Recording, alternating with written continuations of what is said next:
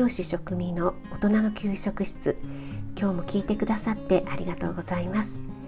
このラジオは聞くだけでこれだったら簡単だし作ってみようかなと思っていただけるようなレシピを配信しています。あなたが美味しく食べて美しく健康になれる第一歩を全力で応援します。フォローしていただけると嬉しいです。YouTube、インスタ、Twitter もやってますのでそちらの方もよろしくお願いします。はい、今日は料理初心者さん必聴ということで作り置き必勝法についてお話ししたいと思います。今日はお肉についてですが野菜についてと何回かに分けてね配信したいと思っています。初心者さんだけでなくベテランさんにもお役に立てると思いますよ。今日の放送はリスナーさんからいただいたお悩みで家族が少ないので一度に作ると余ってしまう。翌日以降に持ち越すと味が落ちてしまいそうで心配っていうねお話をいただきました。これってねあるあるですよね。やっぱり作り置きに適したものと作りたてが一番っていうものがあるんですよね。では早速お肉の作り置き調理法。これはね本当にいろいろあるんですが今日は初心者さん向けなので一番簡単なもの。皆さんの家に絶対ありそうなもの。またはねすぐ買えそうなものでご紹介しますよ。それはマヨネーズです。マヨネーズ皆さん冷蔵庫にありますか？ほとんどの方がねあるのかなと思うんですがマヨネーズちょっとカロリーがと思う方大丈夫です。マヨネーズは大さじ1分の1か1杯くらいしか使わないですしお肉はね低脂肪の鶏胸肉を使います。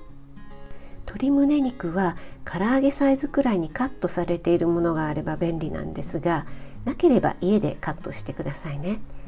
作り置きなので少し多めに 300g くらいがいいですかね。それを 100g ずつ3枚の保存袋に分けて入れます。ここがポイント。なんで3つに分けたかというとマヨネーズで3種類の味を作ります。はいまず1つ目はコチュジャンプラスマヨネーズでコチュジャンマヨです。マヨネーズ大さじ1分の1から1杯にコチュジャンはお好みで少量でいいですよ。これねとってもおすすめですよ。コチュジャンは豆板醤ほど辛くないですし味に深みがありますからね。マヨネーズと合わせるので辛いのが苦手な方でも美味しく食べられると思いますよ。遠くの方でねほんのりコチュジャンっていうくらいな感じです。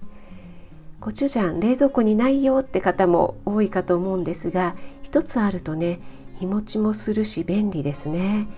今チューブタイプで使いやすいものも売ってますから辛いのがダメでなければ是非買ってみてください。はい2つ目は味噌プラスマヨネーズで味噌マヨです。コチュジャンないよって方もね味噌だったらあるかな。マヨネーズは先ほどと同じ量で味噌はマヨネーズの半量くらいでいいと思います。これもね味噌だけだと味が強くなりがちなところをマヨネーズがうまくね中和してくれます。そして3つ目はマヨネーズプラスポン酢でマヨポンです。ポン酢冷蔵庫にありますか？なかったら醤油と酢でも OK ですよ。これもねさっぱりしてておすすめです。はいこれで3つの味ができました。袋の上から少しもみもみしてすぐに使わないものは袋のジップをねしっかり閉めて冷凍しちゃってください。次の日に使うようでしたら冷凍じゃなくても大丈夫ですよ。鶏胸肉1つで3つの味ができちゃうのって便利じゃないですか。冷凍したものを使う時は前日に冷蔵庫に入れて解凍しておきます。今はね冷凍のまま焼けちゃうオーブンもありますよね。